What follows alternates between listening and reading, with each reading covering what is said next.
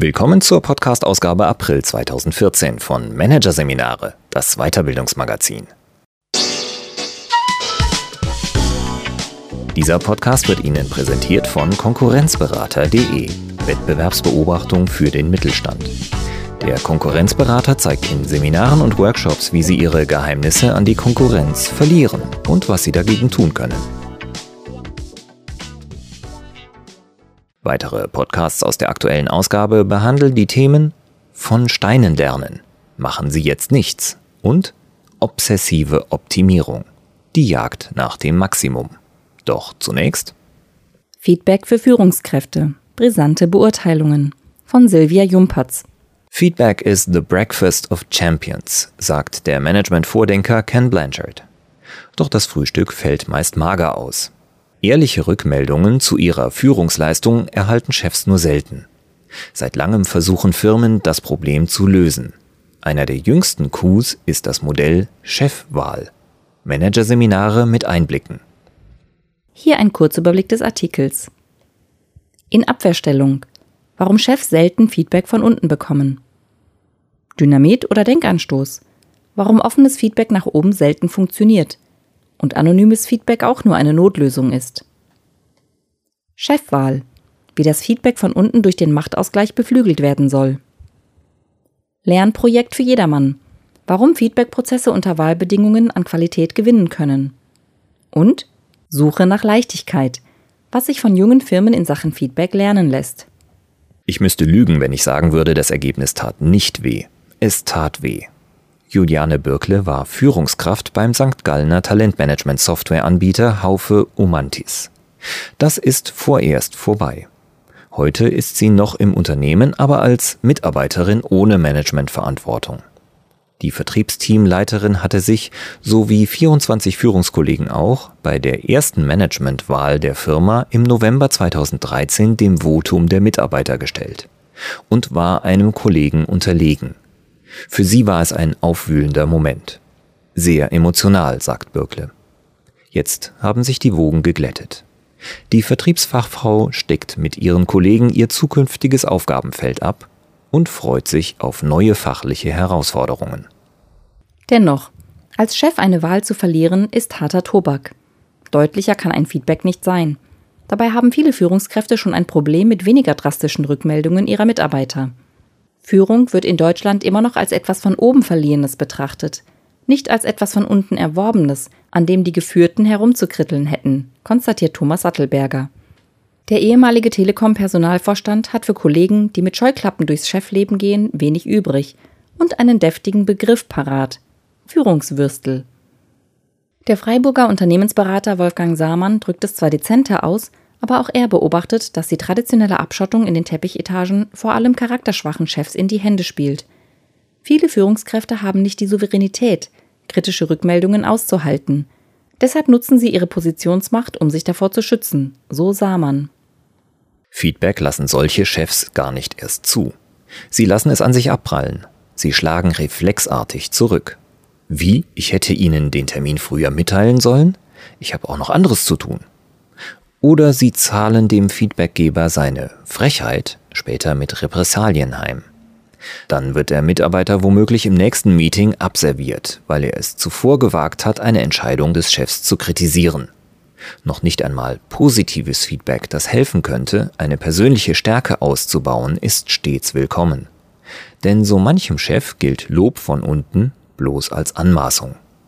Unsouverän mit Feedback umzugehen ist zwar keine Chefspezialität, Tatsächlich sind die meisten Menschen in dieser Hinsicht nicht frei von negativen Emotionen, betont der Wiener Führungskräftecoach Andreas Fritsch. Allerdings hat eine Führungskraft qua Machtposition mehr Möglichkeiten, Feedbackfrust in Revancheakte umzumünzen als Otto Normalmitarbeiter. Aus diesem Grund halten sich viele Mitarbeiter damit zurück, ihrem Chef reinen Wein einzuschenken, so Fritsch. Schlecht ist das für jene Führungskräfte, die ein ehrliches Interesse an ungefilterten Rückmeldungen haben, weil sie wissen, sie können nur besser werden, wenn ihnen klar ist, was sie an der Basis auslösen. Führungsqualität ist nun mal eine von Menschen wahrgenommene Qualität in der Beziehung. Deshalb sind die Mitarbeiter die erste Adresse, wenn es darum geht, herauszufinden, ob die Qualität stimmt, erklärt Thomas Sattelberger. Manchmal torpedieren schon Kleinigkeiten die Beziehungsqualität, wenn sie unausgesprochen bleiben. Holger Beckmann etwa ging morgens immer an der verschlossenen Tür einer Mitarbeiterin vorbei, ohne sie zu grüßen. Ich habe gedacht, sie wolle nicht gestört werden, erzählt der Personalmanager der LBS Rheinland-Pfalz. Doch während sich Beckmann rücksichtsvoll wähnte, schmollte die Kollegin. War sie doch dem Chef nicht einmal einen Morgengruß wert. Das Missverständnis konnte behoben werden, weil sich die Mitarbeiterin traute, die Sache anzusprechen. Sie hat sich deshalb getraut, weil die LBS Rheinland-Pfalz einiges dafür tut, dem Feedback nach oben den Weg zu bereiten. Alle Mitarbeiter haben hier die Möglichkeit, ihrem Vorgesetzten im Jahresgespräch Rückmeldungen zu geben. Alle sind im Feedbackgeben geschult worden. Alle haben die Führungsleitlinien an die Hand bekommen, um sich beim Feedbackgeben an etwas orientieren zu können. Oft funktioniert das, weil die Kultur in der Firma sehr partnerschaftlich ist, weil die Beziehungen über Jahre gewachsen sind.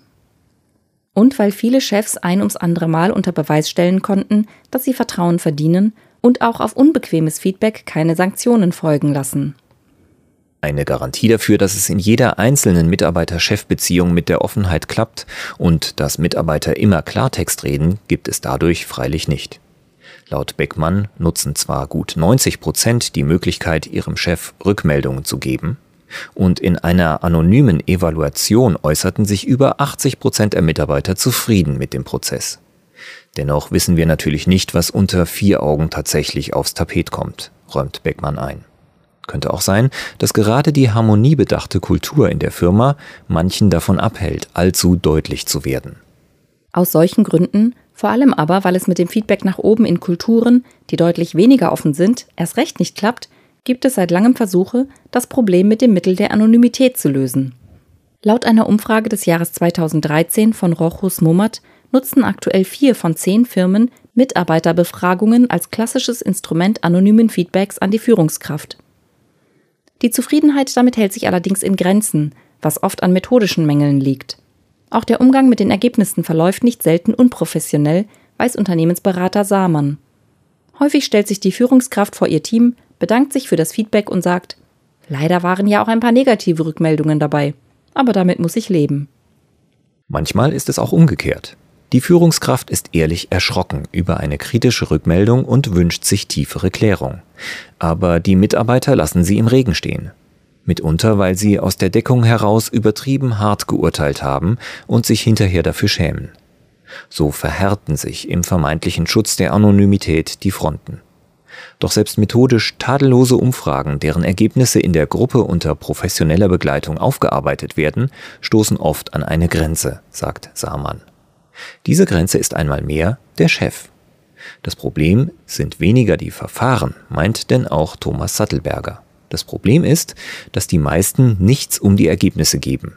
Macht und Dialog, das verträgt sich nicht. Was aber muss passieren, damit es sich verträgt?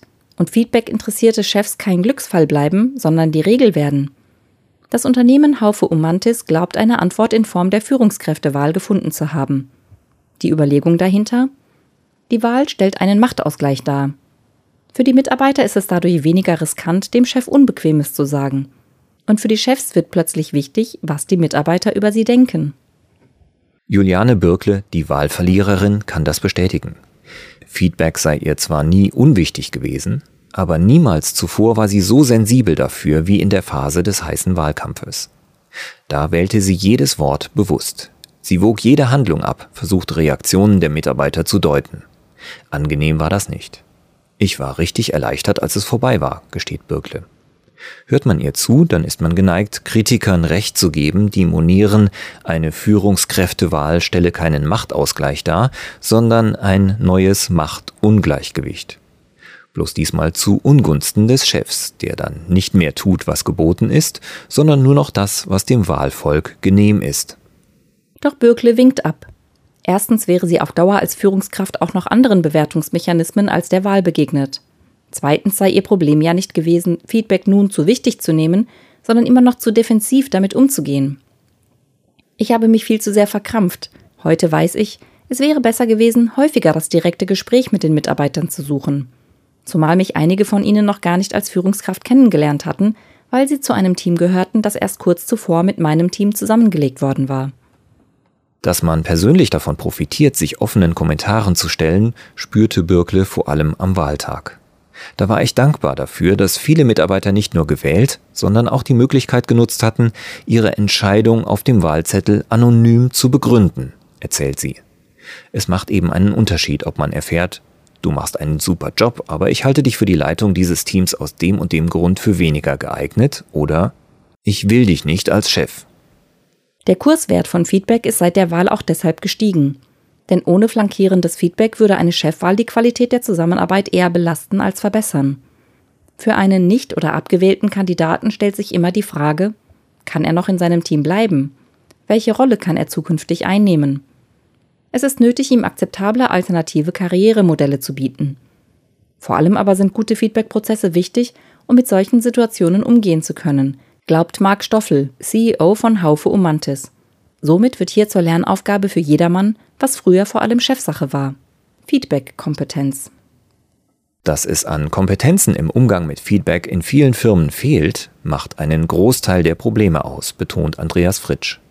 Denn ein schlechter Umgang mit Feedback resultiere oft aus Unwissenheit darüber, was Feedback eigentlich ist. Viel von der Bedrohlichkeit verschwindet, wenn man sich klar macht, Feedback ist nie Wahrheit, immer Wahrnehmung, sagt Fritsch. Jedes Feedback ist durch die Erfahrungen, Werte und Erwartungen des Feedbackgebers geprägt. Und es wird durch die gleichfalls getünchte Brille des Empfängers aufgenommen. Wer das im Hinterkopf hat, ist eher in der Lage, auf eine vernünftige Weise mit Feedback umzugehen. Als Empfänger bedeutet das, man sollte seine Verteidigungsreflexe zurückhalten, sich das Feedback ruhig anhören und in Ruhe darüber nachdenken. Zum Beispiel, warum fällt es mir so schwer, ausgerechnet dieses Feedback von diesem Mitarbeiter zu akzeptieren? Manchmal kann es anschließend auch geboten sein, dem Feedbackgeber zu sagen, warum man seine Kritik für ungerechtfertigt hält. Oder warum sie zwar berechtigt ist, man aber dennoch nichts ändern kann oder will. Alles ist besser, als von vornherein gar nicht erst zu erfahren, dass sich ein Mitarbeiter ärgert und die Sache schwelen zu lassen, so Fritsch.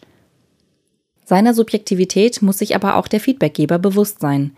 Das hilft, die eigene Wahrnehmung zu schildern, statt den anderen mit Vorwürfen zu torpedieren. Besonders souverän wäre es zwar, wenn Chefs selbst heftigste Anklagen als das wertschätzen würden, was sie auch sind. Ein Signal dafür, dass einiges im Argen liegt. Grundsätzlich aber soll das Feedback den Chef ja nicht in Grund und Boden stampfen, sondern ihm helfen, seinen Job besser zu machen. Marc Stoffel sieht seine Mitarbeiter in dieser Hinsicht bereits auf einem guten Weg. Denn wer seinen Chef gewählt hat, der fühlt sich auch dafür verantwortlich, dass der Chef in seiner Rolle funktioniert. Daher wird er ihm nicht irgendein Feedback vor die Füße werfen wollen, sondern eines, das ihm tatsächlich weiterhilft, so der CEO. Die Zukunft wird zeigen, ob Stoffel recht behält. Immerhin scheint durch die Wahl eine wichtige Grundlage für konstruktives Feedback tatsächlich bereits gelegt. Im Vorfeld nämlich haben die Teams eingehend über die Erwartungen gesprochen, die sie an ihren zukünftigen Chef haben. Und die Chefkandidaten haben sich mit ihren Führungsvorstellungen präsentiert. Ein Königsweg zu guten Feedback-Prozessen, loben Experten. Denn sind gegenseitige Erwartungen erst einmal geklärt, kann Feedback daran andocken. Das objektiviert die Kommunikation und macht Feedback akzeptabler, betont Fritsch. So nämlich können sich die Rückmeldungen an die berufliche Rolle anlehnen. Die Gefahr, dass sie zur universellen Grundsatzkritik an der Person geraten, ist geringer.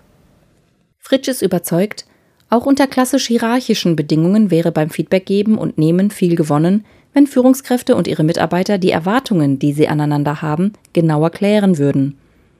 Leider wird das aber sehr selten gemacht. Selbst in kleinen, hierarchiefreien Gründerfirmen beobachtet der Coach da oft ein Manko. Man sollte ohnehin nicht glauben, ohne Hierarchien klappen gute Feedback-Prozesse von allein, warnt Fritsch. Denn Verletzlichkeiten, Eitelkeiten und Selbstüberschätzungstendenzen gibt es auch unter Gleichgestellten – Ebenso die Angst, andere zu kritisieren, die oft aus einem geringen Selbstvertrauen resultiert.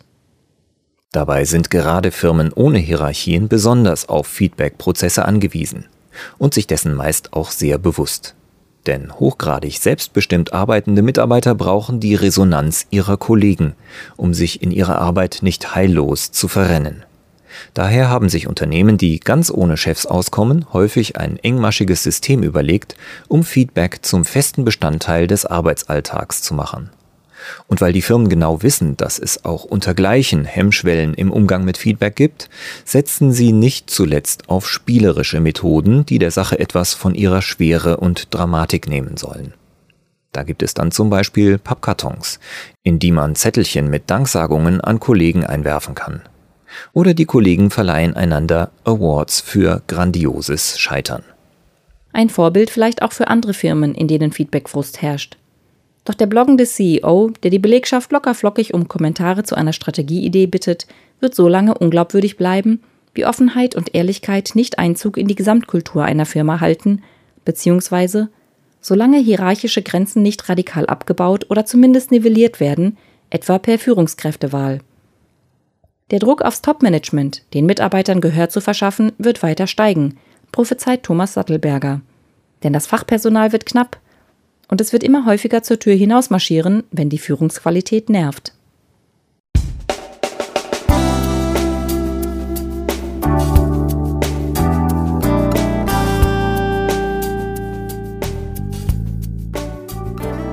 Sie hörten den Artikel Feedback für Führungskräfte. Brisante Beurteilungen von Silvia Jumpertz aus der Ausgabe April 2014 von Managerseminare, produziert von Voiceletter. Weitere Podcasts aus der aktuellen Ausgabe behandeln die Themen Von Steinen lernen, machen Sie jetzt nichts und obsessive Optimierung, die Jagd nach dem Maximum.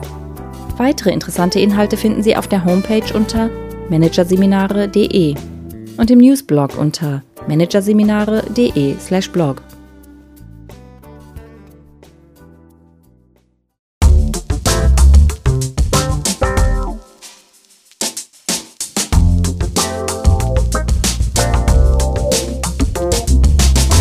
Das war der Podcast von Managerseminare, das Weiterbildungsmagazin, Ausgabe April 2014. Dieser Podcast wird Ihnen präsentiert von www.konkurrenzberater.de. Wettbewerbsbeobachtung für den Mittelstand. Übrigens, auch mittelständische Unternehmen stehen unter ständiger Überwachung durch fremde Geheimdienste und sind Ziel systematischer Attacken ihrer Wettbewerber. Informationen dazu, wie Sie sich schützen können, finden Sie unter www.konkurrenzberater.de.